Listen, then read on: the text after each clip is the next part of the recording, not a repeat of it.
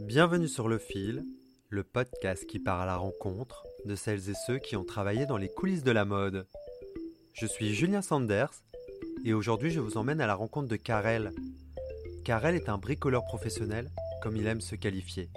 Il a travaillé pour de nombreuses marques de luxe, il a aujourd'hui 78 ans, il vit dans le 20e arrondissement de Paris, à Ménilmontant, avec Marie, plus de 40 ans qu'ils sont ensemble, et ils ont un fils.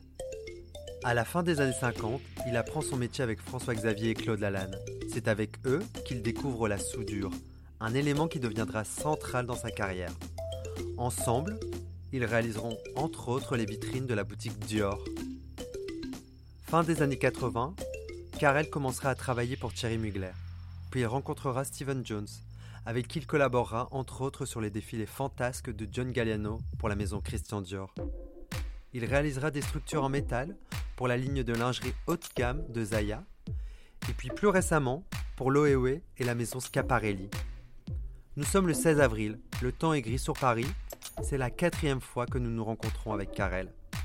Avec Karel, nous allons parler de ses 60 ans d'une vie de bricoleur professionnel auprès des maisons de luxe. Pour écouter ce podcast, je vous invite à suivre mon Instagram, Julien, du bas Sanders, où vous trouverez photos et archives qui vous aideront à suivre cette jolie rencontre. Bonne écoute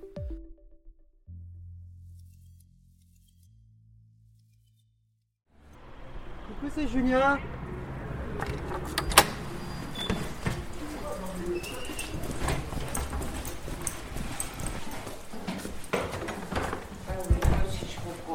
Comment c'est juste Ça va Ouais. Régler, régler les- la chaudière, euh, euh, c'est un petit ordinateur, tu vois. On comprend rien. Tout d'un coup, on avait froid.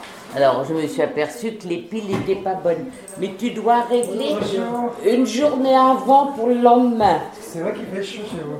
Mais non, mais il faisait froid. Il y a- Mais non, mais euh, c'est c'est- dramatique. Depuis ce matin, on, on ne se comprend plus. Est-ce que tu dis avec du café? Je veux bien un verre d'eau. Et De l'eau fraîche la balancier. Bah fraîche, c'est mieux, ouais. Et toi qui lis le L Oui. T'imaginais pas lire le L Eh ben si, parce que c'est un moyen d'être un peu au courant de... Tout d'un coup, tu voyais, il y avait un petit article sur Sc- Schiaparelli il y a 15 jours, un petit peu être au courant de, de ce qui se passe en mode. euh, euh, des fois, je vois des trucs que Karel a fait, tu, tu vois, des... Non, mais ce que je veux savoir, moi, est-ce que c'est intéressant que je parle de euh, ma carrière depuis le début? Ça veut dire 59, Oui, oui, où j'avais 17 ans. Euh, on se tutoie Bien sûr. Ok, bon. Comment t'appelles ton Alors, métier? c'est extrêmement simple parce que euh, ça, c'est un côté dérisoire comme ça. C'est tellement varié entre des poupées de 4,50 m de haut, un bison qui est tué, un taureau plutôt, euh, et des objets comme j'ai fait là, ça veut dire des bijoux. Je me qualifie comme un bricoleur professionnel. D'accord. Ok, bricoleur professionnel. Voilà. Ouais, super. 1, 2, 3, Karel. Alors, on est fin des années 50, en 59-58. Euh, c'est à cette époque-là que tu rencontres les Lalanne. Ouais. Comment ça se passe cette rencontre? C'est extrêmement simple. Ça veut dire qu'ils avaient à l'époque besoin d'une arpette pour euh, coller des bandes sur des petits oiseaux pour les magasins du printemps. Il y avait, je crois, souvenir comme ça, 600 oiseaux à garnir de petites bandes en, méta- en papier euh, métallisé, etc. Et ils cherchaient quelqu'un. et, et qui vous a mis en relation? Co- Comment tu les as rencontrés? Alors, par ma sœur, justement, euh, c'était après, après Saint-Germain-des-Prés, la- l'après-guerre, on va dire. Hein. Euh, L'après-guerre, c'est 45. Ma sœur a dû partir là-bas, euh, euh, je sais pas, deux ans après, 50, euh, 45, enfin dans les années 50, on va dire. Et puis, dans le Saint-Germain euh, des mouvements d'après-guerre, euh, les gens se rencontraient facilement, etc., etc. Et euh, elle avait rencontré donc ces gens-là. À coup, un jour, effectivement, les Lalanne demandent à quelqu'un qui passait par là, je sais pas quoi. Elle m'appelle, je vais les voir. J'ai travaillé avec eux, donc j'ai rempli ma besogne. j'étais prêt à travailler pour pas grand-chose. Hein. Parce que toi, tu avais quel âge en... J'avais, j'avais 18 ans, 17 ans. Je suis né en 42, ça se passe en 59, et, et ils m'ont demandé si je voulais bien travailler avec eux. Donc tout de suite, ça, ça, a ça a fonctionné avec eux. Absolument. Et, et comment ils étaient avec toi? Ils étaient adorables, ils étaient 15 ans de plus que moi, sont morts maintenant, une quinzaine d'années de plus que moi, et ils faisaient, eux, ils faisaient justement euh, de l'alimentaire, ça veut dire un peu d'événementiel, euh, puis ils ont connu des gens à droite à gauche, et puis à moi, ça m'a plu énormément hein, de, de, de, de, travailler de mes mains et d'inventivité. C'était un couple euh, qui se, qui s'était l'un et l'autre s'étaient séparés de leur première compagne ou compagnon et, euh, et s'étaient mis ensemble. Ils étaient en osmose tous les deux. Hein. Donc les Lalanne font des vitrines pour pour la maison Dior. Ouais. On est début des années 60. Qu'est-ce que tu fais pour, pour ce projet? On a fait tout à coup des gros ananas. Là, on voit Brigitte Bardot à côté de, de à l'intérieur de la boutique Dior des gros ananas avec des feuilles, des fleurs, des machins, je sais pas quoi, etc. Énormes. On a fait tout à coup des pagodes euh, sur le coin, euh, c'est au coin de l'avenue Montaigne et de la rue du François 1er. Il y avait un. C'est plus comme ça maintenant, mais bon. Euh, et on a fait des, des, pagodes à une époque, et dans les vitrines chaussures, et dans les, dans les hauteurs, sur, les, mhm. sur tous les étages et ainsi que des, que des vitrines aussi pour, pour les chaussures. Là, c'était des, des, grosses pierres dures faites en résine.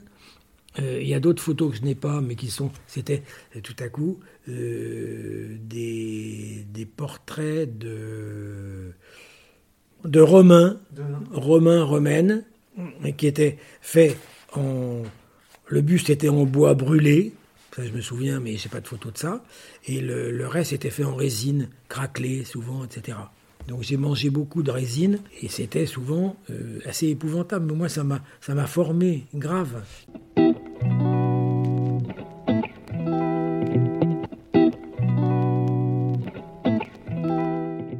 Et sur ce genre de projet, le rythme de travail, il était comment? Il était parfois jour et nuit. Ça veut dire, euh, c'était souvent en catastrophe, euh, parce qu'il y avait une date prévue pour aller les poser, et on s'y prenait un peu tard. Euh, il fallait trouver les matériaux, fallait, etc. Il fallait s'organiser. C'était des gens relativement très désorganisés aussi, il faut dire. Oui, d'ailleurs, c'est ce que tu m'as dit la dernière fois, ils étaient bordéliques. Très bordéliques, très bordéliques. Mais ils étaient passionnants. Donc bon, moi j'adhérais à tout ça. Hein. Qu'est-ce qui te passionnait chez eux? Ben, Justement, leur inventivité pour faire des choses, parce qu'ils faisaient des propositions c'était en relation avec un, décorateur de Dior, mais ils se mettaient d'accord sur la façon de le faire, sur euh, qu'est-ce qu'on va inventer cette année. Chaque, chaque six mois, ça revenait aussi, ça. Donc bon, on va parler de Dior, mais il y avait d'autres gens, des événementiels en même temps. Donc à droite, à gauche, ils étaient par moments débordés de travail. Donc parfois même, je ne suffisais pas. Il fallait trouver des gens euh, à la dernière minute pour nous aider. Oui, parce que ce que tu me disais, c'est qu'ils acceptaient un peu tout. Ils acceptaient un peu tout. Ils, étaient, ils étaient pris à la gorge, puisqu'ils étaient tellement bordéliques et désorganisés qu'ils perdaient et du temps et de l'argent dans la façon de s'organiser. Euh, voilà. Et toi, je me souviens, parce que la dernière fois qu'on s'est vu, tu m'as dit qu'ils étaient tellement bordéliques que quand ils partaient. Oui, effectivement. Je me mettais à ranger l'atelier dans tous les sens. Ça arrivait qu'ils partent tout à coup une semaine, je ne sais pas où faire quoi. Hein. Mais bon, et, euh, et, ça me faisait plaisir de remettre l'atelier un peu en état. Quoi, voilà. Qu'est-ce que tu as appris avec eux? Tout. Tout. Ça veut dire, euh, euh, quand on fait une vitrine, on découpe des feuilles, on les, on les, on les aménage avec des fils, des machins, on les met en place, etc. J'ai tout appris, moi, avec eux. Et prêt à tout. et collé, et découpé, et après, ça a été soudé qui était la partie la plus importante de, mon apprentissage. Parce que la soudure, tu as appris ça avec eux Absolument. Enfin, d'ailleurs, ils ont appris ça en même temps que toi. En même temps, complètement. Ça veut dire qu'il y avait, euh, là aussi je peux montrer, mais on verra après, euh, un passeron-saint, il y avait un, nid d'artistes, dont Brancusi, je crois j'en ai parlé, euh, Niki de Saint-Phal, Tinguely, etc. qui étaient des gens qui étaient aussi dans, le, dans le désordre de l'après-guerre et, et qui étaient inventifs et qui sont devenus des artistes, les uns et les autres. Bon, bon. Et, et cette ambiance-là était magnifique. Ben justement, tu parles de l'ambiance. Elle était comment cette ambiance? Ben Elle était fabuleuse. Ça veut dire que les gens se côtoyaient, buvaient des coups ensemble, euh, se faisaient des, sûrement des propositions de, projets euh, quelconques qu'ils allaient aménager, etc. Et, il y avait, euh, pour ce qui est de la soudure, etc., il y en avait un qui s'appelait Jimmy Metcalf, américain, qui lui faisait des espèces de rondes bosses de forme qu'il agglutinait et puis qui soudait. Donc oxygène, acétylène.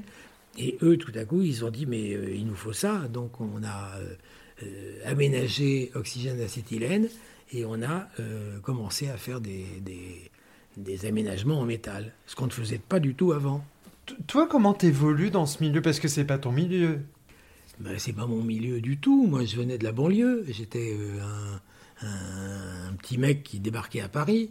Et ces années-là ont été fabuleuses pour moi. Et que, comment tu as évolué? Comment tu t'es senti dans ce milieu qui n'était pas le tien?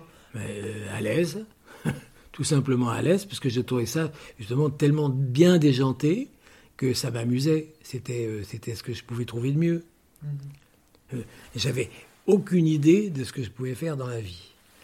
manuel, je l'ai toujours été. J'avais un père aussi extrêmement manuel, qui était, il travaillait le bois de façon merveilleuse. Il était charron à l'origine. C'est quoi un charron Charron, c'en est un qui fait les roues de charrette. Euh, et mon père était un bonhomme euh, tout à fait étonnant euh, dans, le travail du bois, en, tout cas. Donc toi, tu trouves ce milieu hyper stimulant, en fait. C'est, Absolument. tout ce que tu n'avais pas connu, tu le découvres là. Je découvre là et les matériaux et les relations humaines qui étaient fabuleuses, avec des rencontres improbables aussi, une certaine vicomtesse de Ribes et vous deux, alors Claude et François-Xavier Lalanne, vous vous considérez euh, comme des artistes de la nature, travaillant en fusion avec la nature, des architectes végétaux Comment vous définiriez-vous Personnellement, je n'ai pas de propos très établis. théorique, oui. oui je, sais faire les choses, j'aime faire les choses, mais je ne sais pas très bien en parler. Elle fait et nous faisons ce que nous aimons faire. Et Dieu merci, il y a des gens qui aiment euh, ce que nous avons aimé faire. Comment s'est organisé votre travail et quel contact entretenez-vous avec la hein, nature? C'est clair ce que j'ai dit, non? L'inauguration de l'hôtel du Mont d'Arbois à Mégève. Et on est parti en voiture là-bas. Moi, je conduisais déjà. J'avais mon idée, c'était effectivement de d'avoir une voiture très rapidement. À 18 ans et demi, j'ai eu une voiture dire, on faisait les courses dans Paris tout en voiture, une voiture pourrie, parce qu'on n'avait pas les moyens de faire autre chose, etc.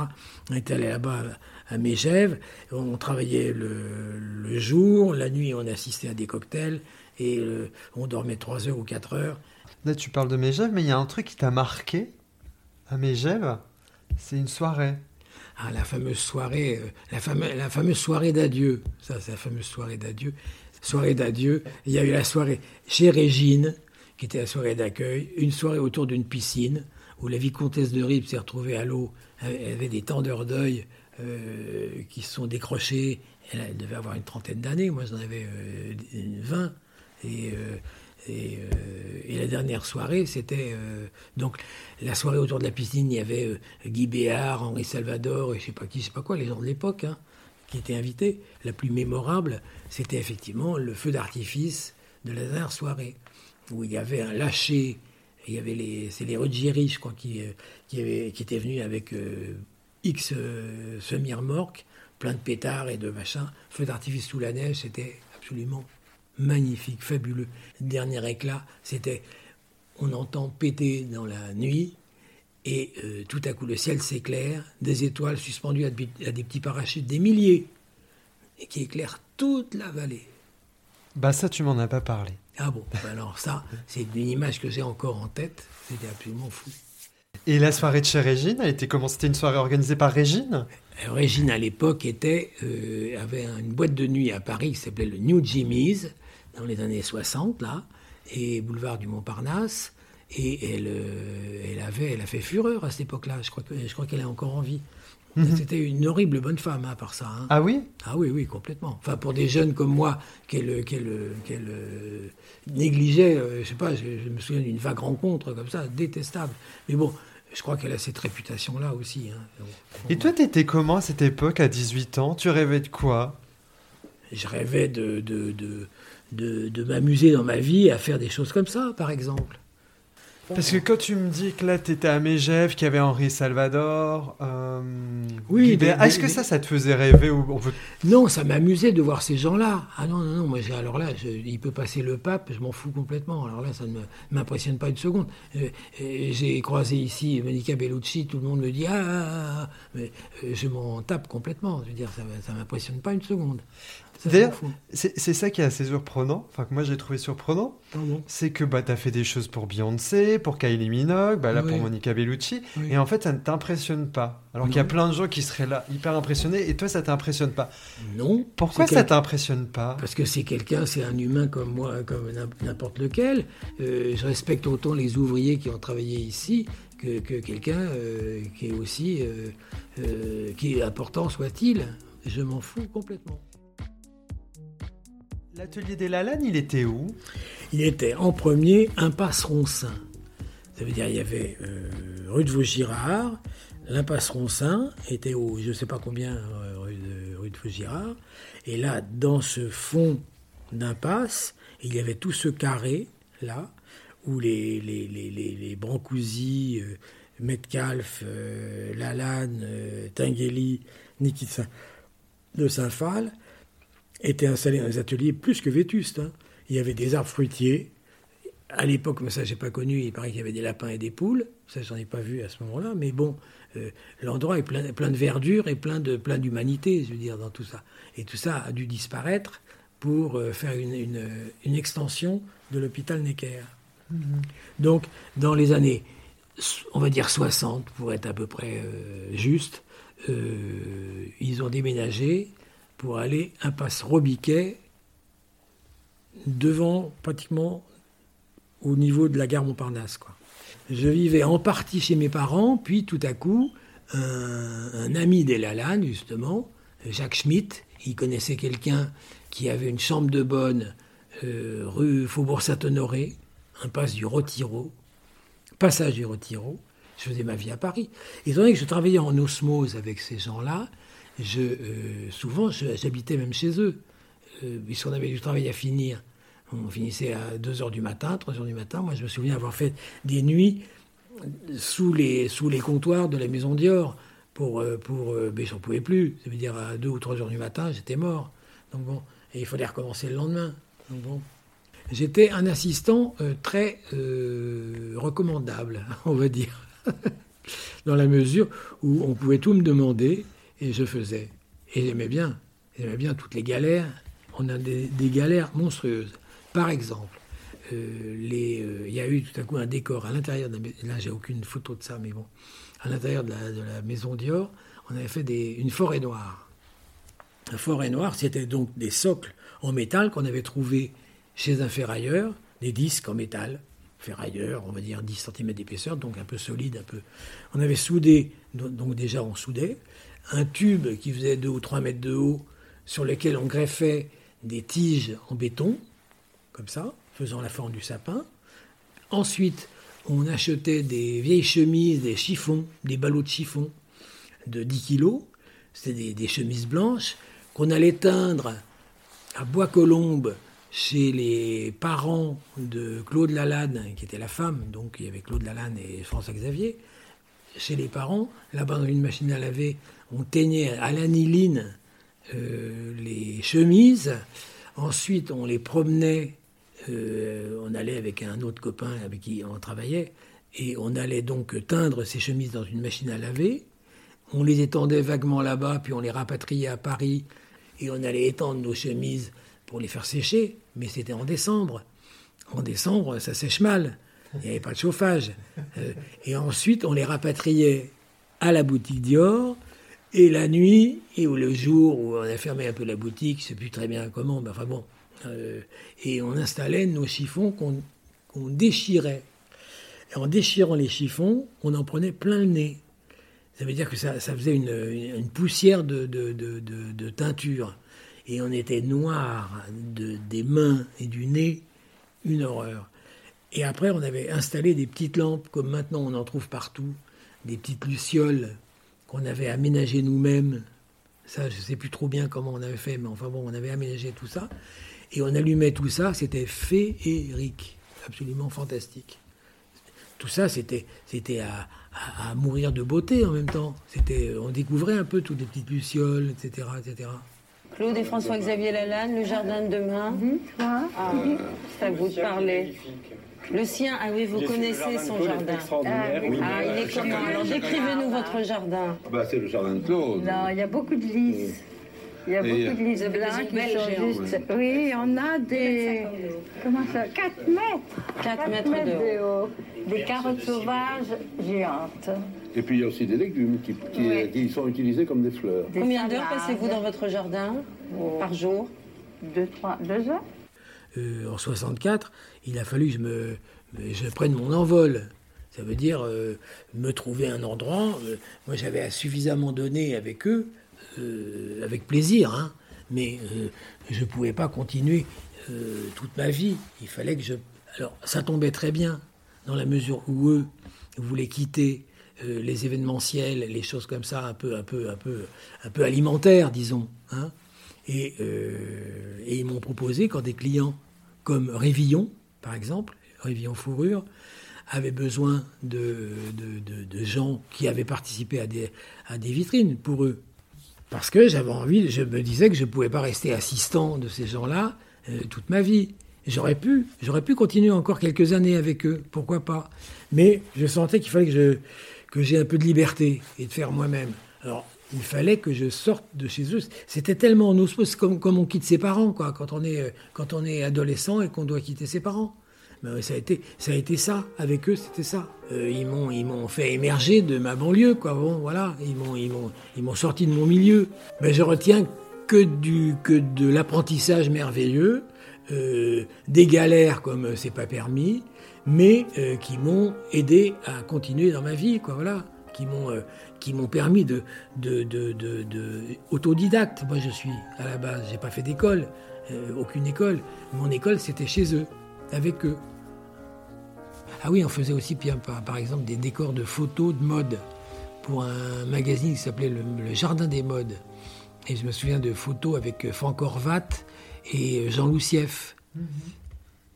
Et puis on allait euh, bouffer ensemble euh, le bistrot en face, etc. etc., Non, non, c'était une vie extraordinaire pour moi. C'était euh, merveilleux.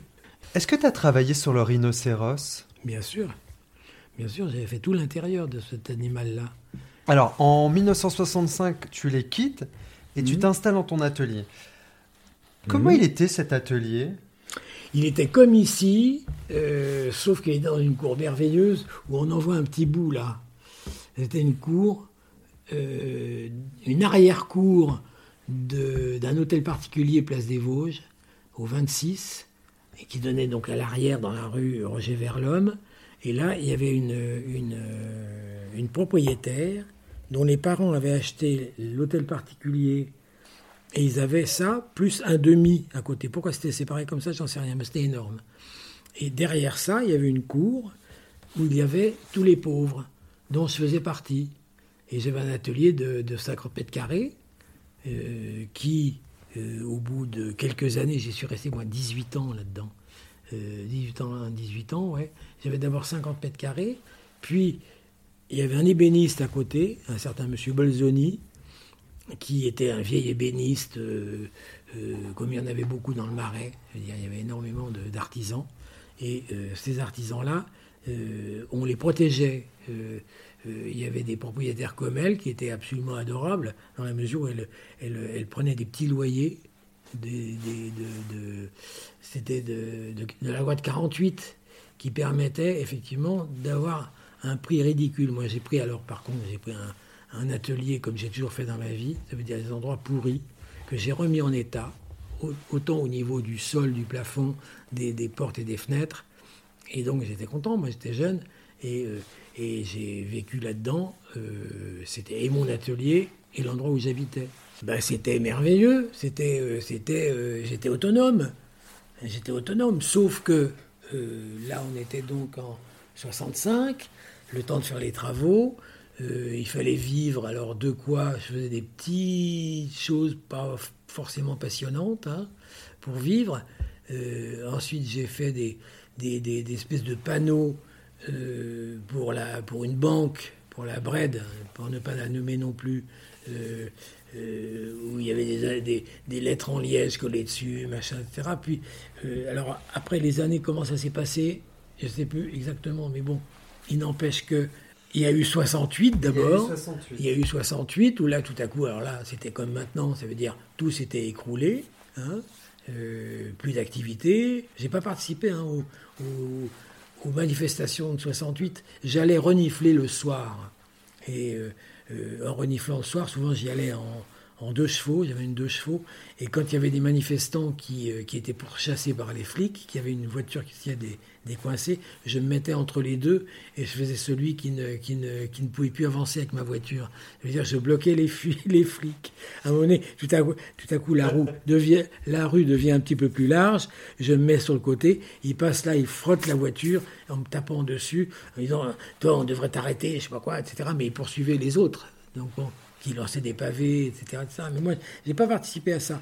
Ben, j'étais solidaire, on va dire. J'étais solidaire avec les étudiants. Euh, j'ai apporté, moi j'avais donc euh, une grosse bouteille d'oxygène euh, à la Sorbonne, ils avaient besoin d'oxygène. je suis allé livrer ma, grosse bouteille d'oxygène que j'ai eu du mal après à récupérer, puisqu'elle était tombée sur le détendeur, machin, etc. Enfin bon, bref, voilà. Bon, j'étais solidaire avec les étudiants. J'avais, j'avais donc 26 ans, non? Voilà. Je n'étais pas étudiant, je n'ai jamais été étudiant, mais j'étais solidaire avec eux. Donc, euh, juste un peu avant mai 68, tu participes euh, au film de Laurence d'Arabie Non, je ne participe pas. Ah. Là, on, est, on revient un tout petit peu en arrière. je suis encore avec les Lalanne. On est en disant, on va dire en 64 à peu près. Hein. Euh, et y a ils, a eu ils avaient eu un contrat de, de faire une, une décoration dans le hall d'entrée du, théâtre des Champs-Élysées pour la présentation du film Laurence d'Arabie. Il fallait faire euh, donc un décor quelconque. L'idée, comme ça se passe dans le désert et qu'il y a des palmiers dans le désert, c'était de monter, il y a des colonnes, euh, il fallait euh, donc trouver des palmes qu'on a commandées à Cannes, qui devaient arriver par le train, qui n'arrivaient pas parce qu'il y a eu une grève, une grève de SNCF, et euh, nous, on était prêts à monter. On a fait des colliers pour agrafer nos, nos palmes. On a fait un tronc, je ne sais plus quoi. Mais bon, bref. Et euh, les trains sont bloqués à cause de la grève. Et euh, une nuit entière à passer dans les locaux de la SNCF pour récupérer nos palmes qui étaient du côté de Melun. Nous prenons nos trois voitures pourries qu'on avait pour aller récupérer nos palmes qu'on met sur le toit, à l'intérieur, etc., etc. Et passer la fin de la nuit au début de la journée, à monter nos palmes, puisqu'on les avait récupérées in extremis au dernier moment, euh, avec d'autres gens qui avaient, euh, avaient euh, appelé pour ça, pour nous aider. Et on avait donc monté, ça fait partie de nos grandes galères de l'époque.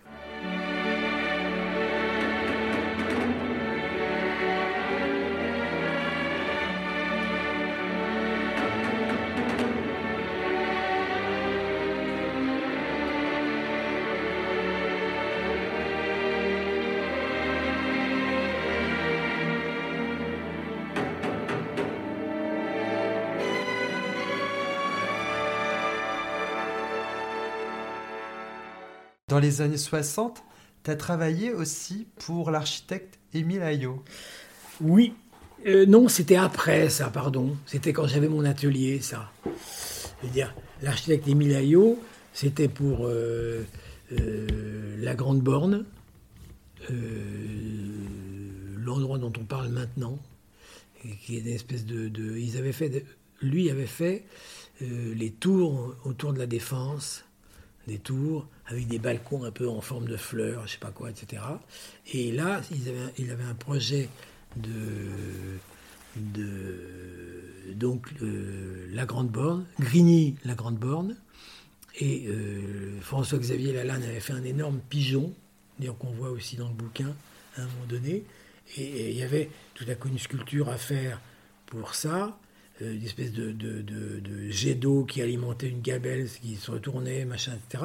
Et puis il m'avait demandé après de faire pour chez lui, lui habitant rue du Dragon, avec un grand jardin deux fois largement grand comme ça. Donc le, quand tu dis largement comme ça, c'est le tien Parce que tu as un jardin ici Oui, qui fait, je sais pas, il doit faire 100 euh, mètres carrés Non, 150. 150 Et là-bas, euh, rue Dragon, il avait euh, largement le double. Et il avait une fille qui habitait un petit pavillon au fond.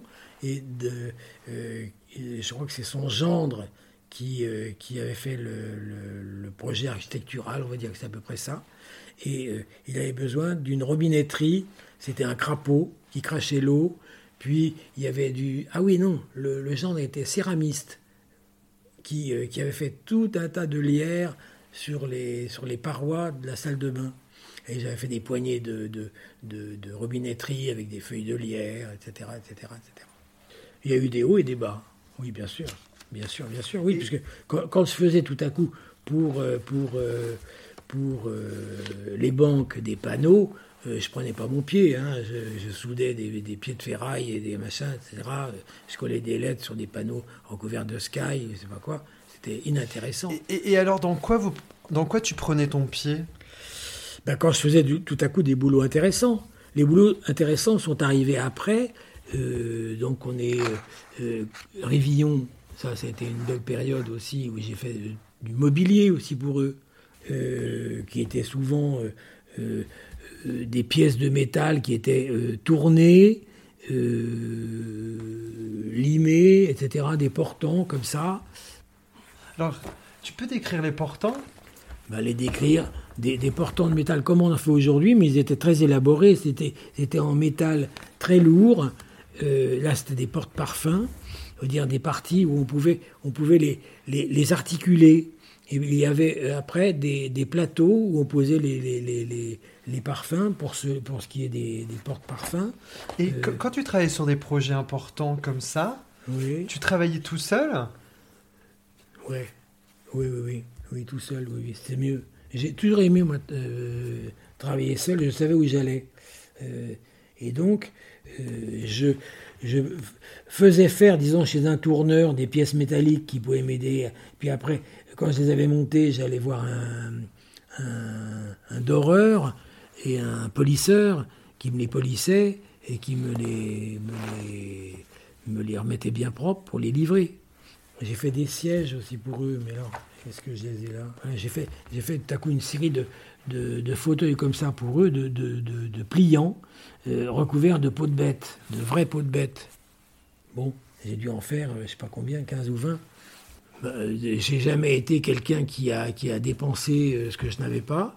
Donc je me suffisais de... Oui, j'ai jamais été euh, euh, euh, très... J'ai toujours été très sérieux à ce niveau-là.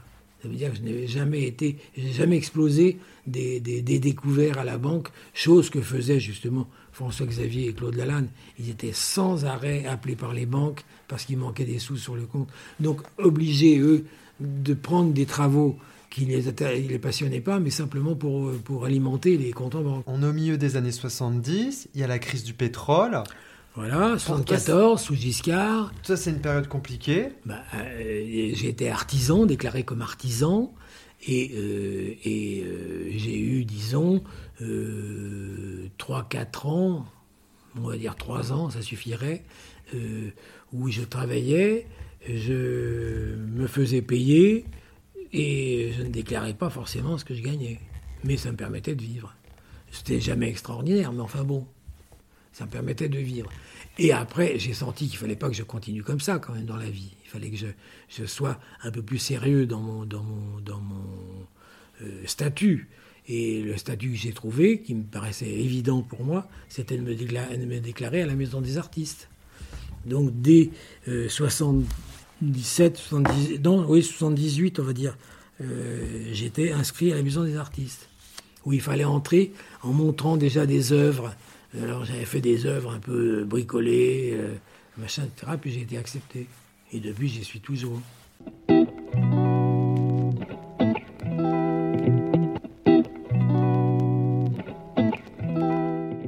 ma mère était une mère de famille bretonne venant de, du fin fond de sa province.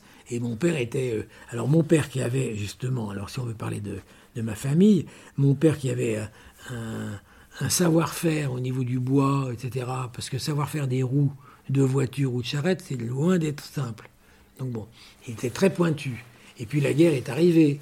Euh, euh, mes parents, ils sont nés en 1903-1906. Euh, ils sont connus dans les années 20.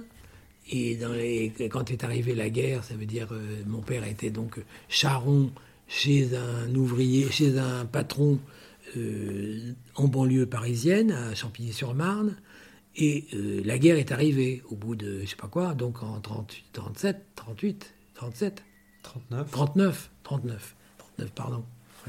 Et euh, la guerre est arrivée, il fallait nourrir cette famille. Moi, je n'étais pas encore né, mais il y avait déjà deux enfants.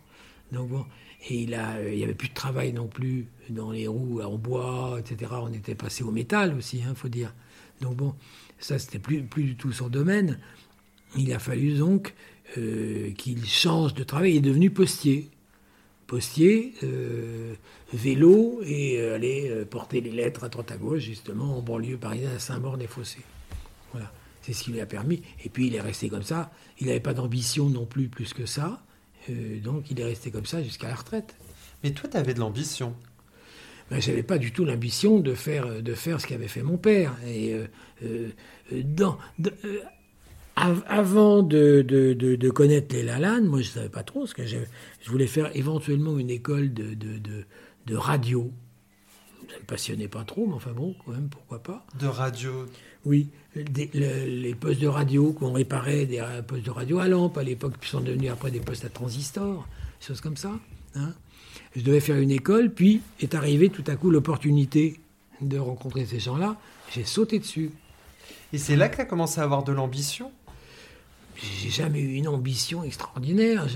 J'ai eu la chance, alors vraiment la chance dans ma vie, qu'on me propose tout le long de mon chemin des choses. J'ai jamais démarché non plus. Si Marie a démarché une fois, à une époque. Ah mais j'ai fait aussi, j'ai eu une période aussi, effectivement, ça j'oublie. Hein. J'ai eu une période justement dans ces années-là où un peu creuse, là où... 70 J'ai fait, fait des, des, des, travaux de, de bâtiments. Ça veut dire tout à coup, avec un, avec un beau-frère maintenant, euh, euh, Peter, on a fait des chantiers. Des chantiers de restauration à l'intérieur d'une maison, etc., etc. Des toitures, à un moment donné, euh, des chantiers, quoi. Et chantiers même de plomberie. Tu as des clients pour qui tu fais des choses incroyables et tout d'un coup, tu te retrouves. Il y a le trou. Il y a le trou. Comment tu as vécu cette période eh ben, Ce trou-là, je l'ai comblé justement par des, par des chantiers. Euh, n'avais pas grand choix. Et on me disait, est-ce que tu pourrais me faire ci, faire ça, etc. Jamais trop la peinture, j'ai jamais aimé, mais de la plomberie, euh, pourquoi pas, euh, euh, installer une salle de bain, installer, refaire un toit pour un copain de copain de copain, etc., Non, moi j'étais prêt à, vivre au moins de façon individuelle et indépendante. Et c'était ça qui comptait surtout. J'ai jamais eu d'envie de, de choses fabuleuses l'indépendance en premier. Et parallèlement à ça, il y a eu, euh, ça s'est chevauché, on va dire, hein, euh, euh, j'ai connu des gens qui travaillaient pour Jérôme Savary, donc le grand Magic Circus. Alors pour ceux qui ne savent pas qui est Jérôme Savary, qui est Jérôme Savary? Ah, tout le monde ne connaît pas Jérôme Savary. Bah, moi je ne connaissais pas avant de te rencontrer. C'est vrai? Mhm.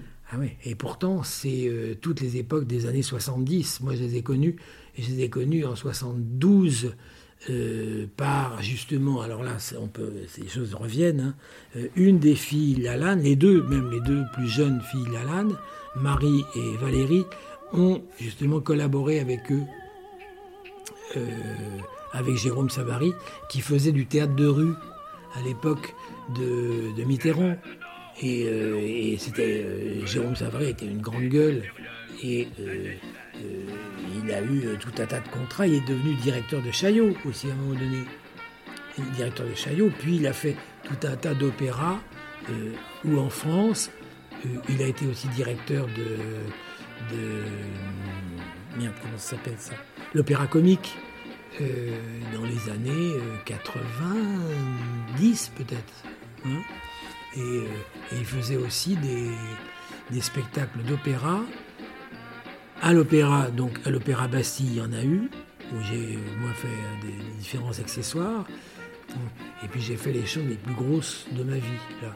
Ça veut dire, pour des opéras, tout à coup, une, grosse tête, euh, euh, là on les verra, euh, une grosse tête pour porter Rigoletto en scène, ça n'a pas marché, des gros bibendums, des, des poupées de 4,50 m de haut, ça c'était pour un opéra à Bregenz, un taureau pour un Carmen, un taureau tué sur scène. Et cette période, elle va, elle va, elle va durer combien de temps? Oh, on a travaillé 15 ans ensemble. 15 ans. Puis après, se sont chevauchés. Euh, il y avait une, certaine, euh, une certaine femme qui a connu, effectivement, euh, qui maintenant doit avoir 88 ans, peut-être, ou 7. elle a connu Joséphine Becker, elle a connu Barbara, Gréco, Bouscouri, etc., etc. Et donc, tu n'as pas dit son prénom? Mine Baral-Vergès. Et c'est d'ailleurs elle qui va te mettre en relation plus tard Absolument. Avec Mugler. Ben, elle, était, oui voilà. Dans la mode, qu'est-ce que tu as inventé? Tu as inventé les, épaules, quoi, les épaules Mugler, c'est un truc très important ça. Je crois que j'ai aussi inventé le, corps, le langage du corps. Ah, ça, oui. Et dans ce qui restera, tu crois pas que les épaules. Le retour à la parisienne aussi. Ouais. N'oublie pas qu'avant de commencer ma maison Thierry Mugler, j'avais monté une maison que j'avais prénommée Café de Paris. Oui. Et ça, c'était en plein euh, raout euh, du folklore. Enfin, les épaules. Moi, je croyais au retour de Paris. Les épaules Mugler, ça restera un peu comme le symbole des années 80 quand même. Oui, c'est vrai. Alors, peut-être. Tu rencontres quand même Marie en 1982. Voilà. Et, euh, à l'époque, donc en 82, elle, elle fait, elle, elle bricole un peu justement avec l'orchestre du Splendide, et elle se met avec moi, machin, etc. Nous arrivent effectivement les gros chantiers pour Jérôme Savary, et on a fait affaire ensemble à ce moment-là, disons, voilà. Et, alors quand tu la rencontres la première fois, elle, elle t'a plu tout de suite? Oh non, alors là, on entre dans les deux, pas du tout, pas du tout, pas du tout. Elle savait pas quoi faire de sa vie, moi non plus, et voilà, on s'est mis ensemble. Et donc, deux personnes qui savent pas quoi faire de leur vie se mettent ensemble? Bah, éventuellement. alors... Mais comment dire ça autrement? Enfin, bref. Non, non, en fait, ma, question, c'est qu'est-ce qui t'a plu chez elle? Bah, Son dynamisme, euh, sa joie de vivre, etc. Bon, moi j'étais un peu cynique peut-être. Parce que t'avais une copine à l'époque.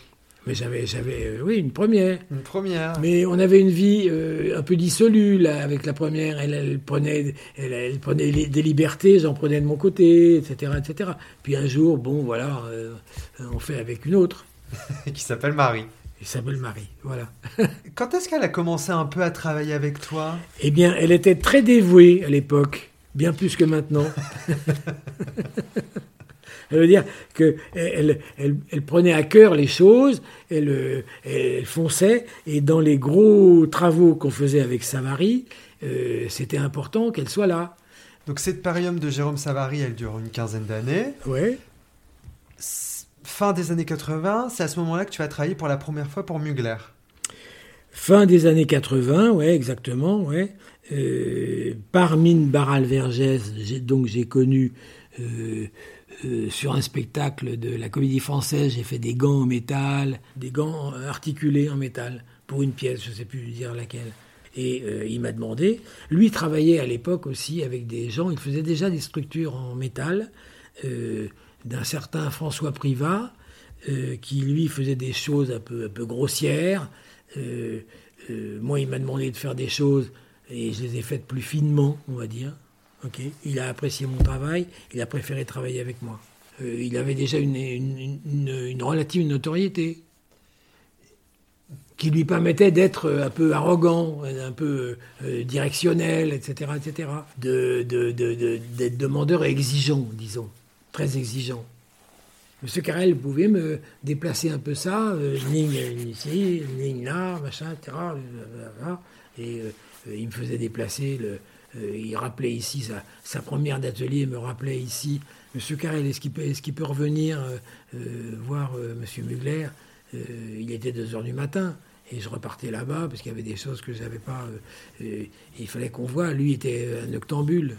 Ben, j'assume. Ça veut dire que je reviens ici à 3h30 du matin et le lendemain matin, je me lève tôt pour, pour fabriquer la robe dont il m'a dessiné, il m'a fait encore un croquis rapido. Est-ce que vous pouvez me faire ça? Mais il me faudrait ça vite, machin, etc. etc. Et là, je fais. il était exigeant dans la demande, il voulait toujours mieux, toujours plus, plus, plus, plus, fabuleux, plus je sais pas quoi, etc. Mais bon, moi j'accepte l'idée, c'est lui le créateur dans ces cas-là. Euh, j'ai un créateur qui me demande des choses extraordinaires, pourquoi pas, allons-y. Et, euh, il a toujours été, il a toujours apprécié à peu près ce que j'ai fait. Et là aussi, ça a duré une bonne quinzaine d'années. Et, et, quand tu dis j'allais dans ces bureaux, les bureaux, ils étaient où? D'abord, rue du Faubourg Saint-Honoré. Je vois encore le, en face de chez Dalloyau. D'ailleurs, Marie me disait T'as pas vu qu'il y avait Dalloyau en bas? Je dis Non, pourquoi? Ils vendent quoi? Euh, ils, vendaient des gâteaux et des glaces et des machins. Bon, tu pourrais me rapporter des. Bon. Et après, il s'est installé rue aux Ours, dans un immeuble aux Ours qui, depuis, est devenu. Il a quitté tout ça et c'est devenu euh, un poste de police. c'était, euh, si on parle de la rue aux Ours, c'était un bâtiment très, très étroit sur la rue. D'ailleurs, c'est une énorme façade, mais il n'y avait pas grand-chose derrière. Hein. Euh, je ne sais plus ce qu'il y avait derrière, mais bon, relativement étroit. Et, lui avait son bunker là-haut. Il avait son bunker, c'était une salle de sport. Euh, il avait aménagé cet endroit-là de, façon étonnante, couvert de glace pour les essayages, pour voir les plis, les machins. Il, faisait ses essayages avec les, plus beaux mannequins de Paris, hein. les Eva Herzigova et autres, euh, je sais plus, enfin bon, euh, voilà. Et euh, donc, il avait donc son bunker là-haut, qui était tout blanc, blanc et des glaces partout. Mais c'était un peu comme chez le médecin. ah ben, Monsieur Carrel pouvait venir. Alors je venais, on essayait la robe, on voyait sur le mannequin, il rectifiait les lignes ou les, les, dimensions, etc. Et je repartais avec les données en tête que j'avais au fait, vous pouvez me faire ça. Alors, il me faisait rien, il prenait ça. Qui te faisait un dessin, un croquis. Euh. Et je partais avec. Et vous pouvez me faire ça vite Bah, de oui. Et vite, c'était quoi? Bah, C'était 24 heures, 48 heures, 72 euh, heures parfois, quand on avait un peu de temps. Pour, euh, avec Mugler, tu as rencontré un autre personnage qui est Pearl? Ah, que j'ai, oui, que j'ai rencontré lui, fabricant des, fabricant des, des corsets pour, euh, pour, euh, pour Mugler, oui, pour d'autres d'ailleurs. Hein. Tu te souviens de ta première rencontre avec lui quand tu l'as vu la première fois? Tu le connaissais pas? Je le connaissais pas du tout, moi, ce monsieur. Il était adorable, comme il est toujours sûrement, euh, extrêmement délicat, extrêmement prévenant, etc., etc. Et, et, et je voyais son travail, j'étais, j'étais époustouflé. Parce que moi, c'est pas du tout mon truc. Moi, moi je sais pas coudre. Lui, c'était un personnage étonnant dans, dans ce qu'il faisait. Et quand tu le vois arriver la première fois avec ce corset? Ben, ça, impressionne. Ça impressionne. On se dit, aïe, aïe, aïe, pourquoi on, est, euh, on peut faire des choses pareilles? Je me souviens que les mannequins chez, euh, chez Mugler, il, il, les strangulait. Il les, euh, les corsetait à les, stranguler, ça veut dire euh, les lassages derrière étaient toujours au plus étroit pour avoir le minimum de taille. Et le minimum de taille, c'était autour de 60, hein, voire un peu moins. Et après, les hanches se, débordaient. Et toi, tu as travaillé avec Pearl? Sur des projets J'ai travaillé avec Pearl, non, jamais avec Mugler. C'est après, tout à coup, j'ai euh, lui aimait beaucoup aussi euh, les choses que je faisais, euh, machin, etc. Il me disait Oh, monsieur Carrel, alors, monsieur Carrel, j'adore ce que vous faites, machin, etc. Et un jour, incidemment, comme ça, il avait un peu perdu de vue, pareil, je travaillais pas trop pour, pour, pour Mugler, et, je reçois un coup de fil, et c'était ça. Allô, allô, monsieur, monsieur Carrel, je voudrais travailler avec vous. J'ai quelque chose à faire. Oh là là, je dis, je reçois un message comme ça, je me dis, mais qu'est-ce que c'est que ça? Qu'est-ce que c'est que ça? Il s'était fait opérer euh, de ses, je sais pas quoi, de et il avait eu des problèmes de, souffle dans la vie, machin, etc. J'ai quand même appelé, après son coup de fil. Il est venu, il était toujours un peu essoufflé, il avait eu des gros problèmes de santé à cause de sa, strangulation de, ne fais jamais ça. Hein. Enfin bon, fais ce que tu veux, mais bon, c'est un drôle de truc. Hein. Oui. Par qui, par exemple Par qui Balance, balance. Par beaucoup de gens. ouais. Tu penses à la fin, je veux dire, t'as apporté quoi à la mode À la sortie, comme ça? Je crois que j'ai résumé à moi et à mes suiveurs. J'ai apporté, je pense, une liberté dans la coupe et une modernité dans la coupe et de dire qu'on peut très bien faire une couture qui prend la forme d'une fesse, qu'on peut faire une poche qui a la forme d'une hanche. Et tout ça, c'est moi qui l'ai apporté indéniablement. Je peux pas, je veux pas dire que c'est très très important. J'ai apporté beaucoup, mais il y a des choses dont je suis sûr, c'est ça. Tu vois comment à 55 ans Superbe. Je suis à la retraite depuis maintenant 15 ans largement. Ah oui, largement. Et euh, je touche une retraite ridicule. Donc la retraite ridicule, elle ne me suffit pas pour assumer ici.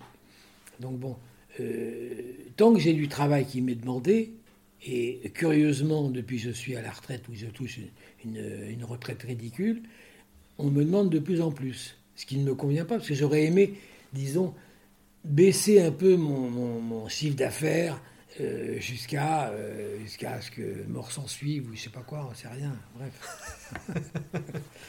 Donc voilà. Et justement, comme, comme on parle de, bah, de la mort, qu'est-ce que tu aimerais qu'on retienne? Qu'on retienne, rien du tout. moi, je veux, veux pas laisser de traces, moi. Euh, je veux finir au Père Lachaise en, en cendres, puis voilà. Où est le problème? Mais de ta, de ta carrière?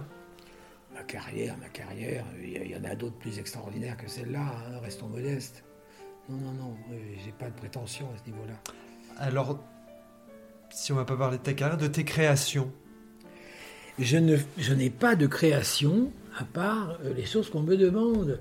Moi, je, euh, on va dire que ça, c'est une création Non, puisque c'est de, demandé par monsieur, euh, par Chanel. Chanel.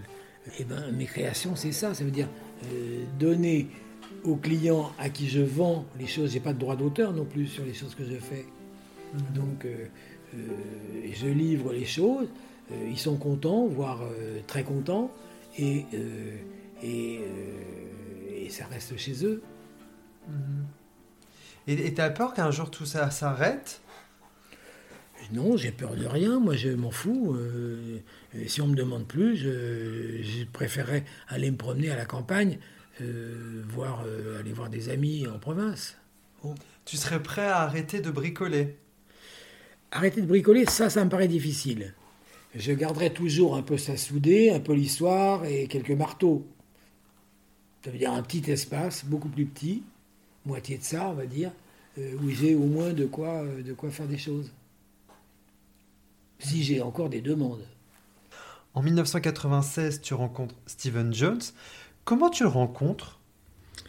Eh bien, c'est ce qui m'étonne. Ça veut dire que je crois que lui avait déjà travaillé avec euh, Mugler. Euh, il faut que je fasse une parenthèse avant, ça veut dire que avant de travailler vraiment pour euh, Stephen John, j'avais fait une parenthèse avec, euh, par l'intermédiaire encore de Mine Barral, qui a été une grande connaissance, hein. la, fameuse robe tuile que l'on voit quelque part, qui est là d'ailleurs, même bizarrement, pour Alexander McQueen. Et euh, là, ça a été éphémère pour lui. Hein. J'ai fait une fois, puis après, euh, disparu. Et après, euh, la fin a été terrible pour lui. Donc, à l'époque de Mugler, curieusement, Steven Jones faisait déjà, déjà des chapeaux pour lui. Et Steven s'est branché avec moi pour les premières choses que j'ai fait pour lui. C'était avant, c'est pratiquement avant John Galliano mais j'en suis pas sûr. Qu'est-ce que ça pouvait être avant Je ne sais pas. Ou c'était pour lui, parce que lui aussi faisait déjà des collections, etc. Mais il n'empêche que la grande époque Dior, Galliano, Steven John, c'est. Euh, euh, oui, c'est ça, c'est depuis 96, jusqu'à encore. jusqu'à euh, la fin de, de Galliano chez Dior. pour Dior, j'ai fait, à part les époques 1960, qui n'ont rien à voir, j'ai fait effectivement des délires sur la tête. Des délires crobardisés par Steven, se mettant d'accord avec Galliano. Ils se mettaient d'accord entre eux. Hein. les deux se sont connus à faire de la musique quand ils étaient jeunes ensemble. Hein. Donc bon, ils se connaissaient bien. Les deux se sont retrouvés chez Dior, euh, effectivement, et ils déliraient ensemble. Quelle relation t'as noué avec Stephen Jones? Ah, des bonnes relations amicales. C'est-à-dire? Ben, Amicales, ça veut dire ici, on, arrive ici, et euh, euh, tu veux boire un verre Oh oui, machin, toujours, toujours extrêmement propre. Hein, voilà. Et c'est arrivé que tout à coup, on l'invite à, déjeuner, il y avait des, copains de mon fils qui passaient là. Ah, c'est toi, on parle de toi, machin, etc. Ah non, c'est super ce que tu fais. Ah, ah, les copains de mon fils, euh, qui, euh, l'autre, ça faisait rire. Bon, euh, on n'a jamais été invité non plus chez lui, mais enfin bon, on est allé une fois à Londres pour son exposition au Whitney Museum. Où il avait, Victoria Victoria Museum, pardon. J'ai dit Whitney. Whitney. et, où il nous accueillait, on allait boire un verre ensemble, etc. etc. Mais ça, a toujours été très, euh, quand même propre. Hein. Comment c'était le rythme de travail quand tu travaillais pour Dior? Ah ben C'était souvent, euh, tout à coup, il me restait très très peu de temps. Euh, en dix jours de temps, il fallait faire tout un tas de choses, comme tout ce qui se passe là, par exemple. Là, on a là ici. Donc ça, c'est la collection... de quelle année J'en sais rien. Inspirée de la Chine? Ouais. Oui, oui, oui, oui, oui. Et là, il y avait des grandes épingles à chapeau, des, des, ouais, des, des, épingles faites de, d'éléments comme ça. Moi, j'avais fait ça pour montrer ce que je pouvais faire. Des, papillons, des petits, des, petits, des, petits dragons, des petits machins, des, petits, des papillotes, etc. Des bagues aussi extraordinaires comme ça, énormes, faites de composés de petits bouts de métal euh, qui se promenaient. Euh, ça, des bagues, des machins, et quoi d'autre? Euh, Des boucles d'oreilles. Des boucles d'oreilles aussi, oui, c'est ça, des grosses boucles d'oreilles. Qu'est-ce que ça t'a apporté de travailler avec euh, Steven Jones? À ah, du plaisir, énormément de plaisir. Euh, déjanté, fatigant quand c'était trop, mais euh, que du plaisir. C'est un bonhomme tellement étonnant dans ses, dans ses demandes. Toujours, c'est le ton de, du personnage qui est étonnant. Tu penses à quelle demande en particulier? Bah, tout à coup pour euh, Moschino, euh, des roues de vélo, euh, un chandelier qui était déjanté, pour Tom John, une tête de, de, de, de, chien. Tom Brown. Tom Brown, j'ai dit quoi? Tom Jones. Ah oui, d'accord, ok. Oui, Tom Brown, c'est ça? Oui, Moi, j'oublie un peu. ça, prouve que je ne suis pas, je suis pas à regarder non plus tous les, tous les, dernières créations de la mode et tout. C'est, euh, oui, parce que tu retiens pas les noms. Je retiens pas forcément les noms. Euh, je reconnais même pas forcément, je sais même pas si toi demain, dans, dans, un an ou deux, je te crois dans la rue, je sais pas si je te reconnais, donc c'est compliqué. et, en plus de ça, de savoir que tu t'appelles Julien et que je sais pas quoi, ça c'est encore, encore un peu compliqué. Mais bon, bref. Donc j'ai un peu de problème à ce niveau-là. Bientôt Alzheimer qui arrive. Dans les années 90, tu vas travailler euh, pour Givenchy sous, sous l'ère Alexander McQueen. Qu'est-ce que tu vas faire pour Givenchy? J'ai fait notamment une robe, toujours pour l'atelier Mine Barral, euh, une structure de robe avec des tuiles euh, qui descendaient jusqu'en bas comme une queue de pie énorme qui dépassait de 2 mètres derrière et qui était recouverte après avec de la dentelle. Euh, donc j'ai même une photo là qui se promène. Mais euh, euh, c'était assez étonnant. Comment naît le projet? Bah, D'un mauvais croquis fait par M. McQueen, dont je n'ai pas de souvenir d'avoir une trace. Donc bon. En 2002, tu vas travailler pour le film Astérix et Obélix Mission Cléopâtre. Oui, encore une fois, pour, avec Mine Barral-Vergès, qui, qui, qui faisait déjà des costumes euh, non, elle, elle, avait, elle avait en charge de faire les costumes exclusivement de Monica Bellucci. Euh, les autres costumes étaient, étaient faits euh, par d'autres ateliers, je ne sais plus lesquels d'ailleurs dans Paris. Il y a eu beaucoup de costumes faits.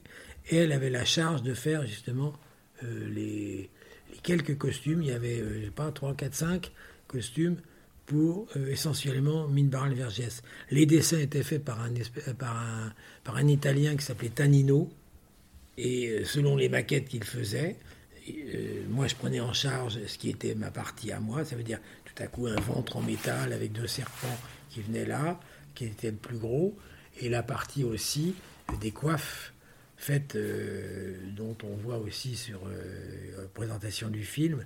Euh, et c'est là que j'ai rencontré d'ailleurs monsieur John Nollet, coiffeur, coiffeur exclusif de Monica Bellucci et d'autres stars. Ah oui, je pense pas qu'il se fasse vraiment copier parce que Paris a quand même vraiment son, hmm. sa propre image et ça, je pense vraiment que c'est un peu un mythe l'idée de, de, copier parce qu'au contraire Paris est très à la mode maintenant vu que la haute couture et le côté couture marchent vraiment très très fort. Donc je pense que Paris est aussi très à mode mais eux sont complètement différents ils ont une autre manière de voir les choses donc John uh, how did you start? Did you did you have a lot of money at the beginning? No or was it very easy or? So it was very hard I was thrown in at the deep end um, il dit que c'était très très dur pour lui au début et il avait toutes ses dépenses à faire lui-même, tout ça. Did you start really to do everything on your own? Yes, I left school one day. The next day, I was working. Il a quitté l'école et le lendemain, il faisait déjà ses robes. Et est-ce que ce genre de projet, ça paye bien? Bah Quand même, oui. J'en ai vécu. Je ne suis pas. Euh, je n'ai jamais voulu être exagéré dans mes prix. Jamais, jamais. Donc, ils ont, ils ont été acceptés sans discussion, souvent. Et. Euh, euh, j'ai pas parce que c'est tout à coup euh, pour Dior devenu euh, le plus cher de Paris, etc., etc. Non, jamais, jamais essayé ça. Parce que le plus, le plus compliqué dans un boulot comme le mien est de faire un devis, faire un prix. Le prix de, de, de, je sais pas quoi, même la, même la tête de, de, de Vison. Combien je vais prendre pour ça? Combien de temps je vais passer? Quand vous avez des projets comme ça? Tu me dis vous maintenant. Hein, ouais, pardon, je recommence. Quand tu as des projets comme ça, où c'est compliqué, est-ce que tu dors la nuit? Alors, ça c'est une bonne question, parce que euh, effectivement, les problèmes compliqués, souvent les solutions on les trouve la nuit. C'est très bizarre. Hein. Euh, ça veut dire toujours dans ma vie, et je pense que c'est commun à bien d'autres gens, hein, euh, un truc qui paraît au jour compliqué à faire parce que on n'a pas trouvé la solution. Et la nuit, tu déroules tout le film dans l'autre sens et tu dis ah mais putain mais c'est ça qu'il faut que je fasse. Et puis la solution peut venir. Voilà. Et est-ce que tu te dis pas dans quoi encore je me suis embarqué? Ah, ça c'est bien, c'est pas impossible dans la mesure où effectivement euh, c'est peut-être un peu compliqué, mais il faut que je trouve une solution. Donc t'as pas de limite? Non, non, non, non. Il faut que je trouve une solution. J'ai pas le choix. Si j'ai pas le choix, il faut que je la trouve la solution. T'es embourbé euh, dans le désert, euh, ta, roue elle est dans le sable, faut que tu t'en sortes. Que tu me donnes cet exemple là, ça, ça t'est arrivé? Aussi.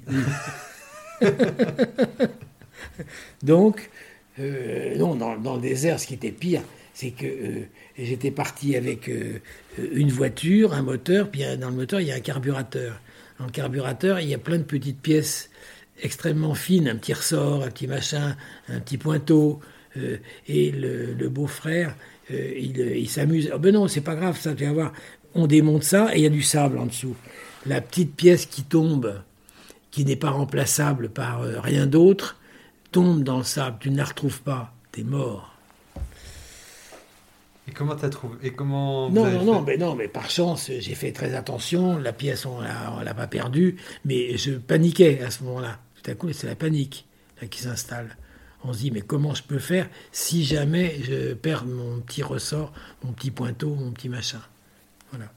Mais tant qu'on peut remplacer euh, un élément par un autre, pourquoi pas? Je veux dire, ça va, c'est pas, c'est pas dramatique.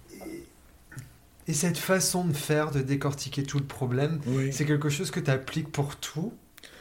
C'est mettre en place euh, de ne pas commencer par le milieu, de ne pas commencer par la fin, et essayer de commencer par un début. Et le début, il faut l'organiser. Quand je te demande si tu l'appliques pour tout, c'est est-ce que tu l'appliques aussi à ta vie personnelle, en dehors de ton travail? Je tente, oui. Souvent, si on me parle pour me poser des questions, euh, bah, je ne sais pas quoi répondre. Hein. Et je suis un peu gênée. Et je dis oui. Et je souris. Je dis oui et je souris. Parce que moi, je suis comme ça. Quand je ne connais pas très bien les personnes, je ne peux pas parler. C'est plus fort que moi. Je viens de rencontrer une personne, je ne peux pas. oui, je n'y arrive pas. Je suis comme ça. Et souvent, c'est ça, c'est très gênant. Je sens euh, la gêne. Si la seule chose que j'ai à dire, c'est juste oui, ben, c'est oui, parce que je ne veux pas euh, travailler des phrases et inventer des choses à dire exprès. Ce ne sera pas moi. T'as vraiment travaillé pour tout le monde, la preuve, t'as même travaillé pour Zaya. Comment tu te rends compte Zaya? Parce que ça fait pas partie... Euh, Alors là, c'est presque un, Enfin, pas un miracle, je peux pas appeler ça un miracle, mais elle a débarqué comme ça. Par, par une fille qui était son assistante, qui avait entendu parler de moi pour je euh, je sais pas quoi, ou, les revues du Lido, ou je sais pas quoi, je sais pas quoi, je sais pas quoi. Elle sonne à la porte, ou elle téléphone plutôt. Elle dit euh, Je travaille pour une certaine Zaya que je connaissais pas une seconde, hein, et euh, est-ce que je peux passer vous voir? Et elle me soumet le truc. Sans, dessin, sans rien, machin, etc. Elle voudrait faire. vous connaissez Zaya? J'avais entendu parler de Zaya par, par le, scandale qu'il y a eu mhm. avec le footballeur. Mhm. Après ça, je ne connaissais pas. Hein. Et elle voulait un cerisier euh, qui parte du dos, comme ça, etc. Puis une ceinture aussi en, forme de cerisier. Et puis un nœud Oui. Il y avait un nœud en métal, non? Oui, euh, la fois d'après, je crois. La fois d'après. Mais là, là c'était juste un, cerisier et euh, une petite ceinture en je sais pas quoi, etc. Et bah, euh, j'étais pas passionné à l'idée de faire et euh, j'avais pas eu le contact direct avec la Zaya en question et j'ai vu arriver cette Zaya euh, après une fois que j'avais commencé le cerisier. Et donc elle arrive ici Zaya? Oui. Et alors comment parce que c'est deux mondes qui se rencontrent. oui, elle arrive surtout avec accompagnée par par un chauffeur et un garde du corps. Bon, Marie sort de là, euh, elle dit à ces messieurs ou aux gardes du corps, mais entrez donc. Ah non, non, non, non, non, non, je vais attendre dehors, machin, etc. Elle m'a fait un bisou sur un catalogue qu'elle a envoyé, parce qu'elle trouvait ça bien. On est même allé à son anniversaire. Mhm. J'ai eu aussi les petits cadeaux qu'elle faisait, parce qu'elle faisait faire euh, par des mouleurs quelconques. La première fois, c'était son corps, son buste, grand comme ça, en chocolat.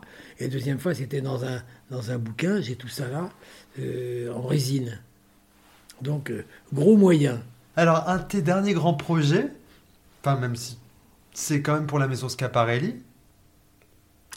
Oui, c'est oui, oui, j'ai fait une, structure de robe assez étonnante euh, qui part dans les airs comme ça, euh, avec Monsieur non Daniel Roseberry, voilà, qui est venu ici, qui a adoré l'endroit, ça l'a inspiré, et puis euh, j'ai euh, donc euh, travaillé avec un certain Christian Massé, qui sur ma structure de robe, il a installé un bouillonnet de tissu, il paraît, ça, ça s'est passé merveilleusement, facilement, etc.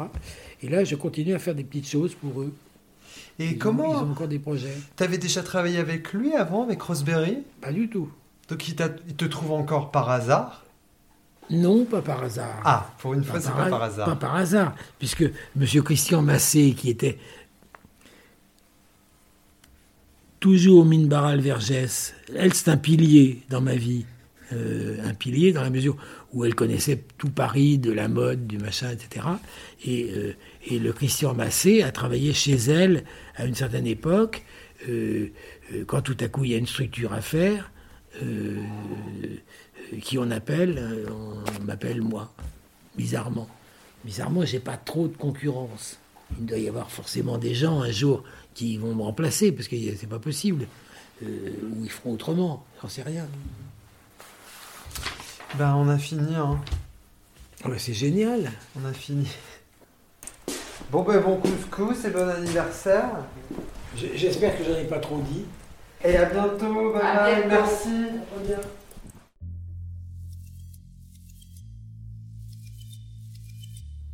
Merci d'avoir écouté cet épisode. Si vous souhaitez me suggérer des personnes à interviewer, vous pouvez me contacter sur Instagram à julien-du-bas Sanders. N'hésitez pas à me laisser un avis sur Apple Podcast et iTunes, 5 étoiles de préférence. Cela m'aide à faire connaître le fil. Et enfin, un tout grand merci à Alice Naro et Germain Calsou pour leur aide si précieuse. Derrière les grandes histoires, il y a les petites histoires. À bientôt!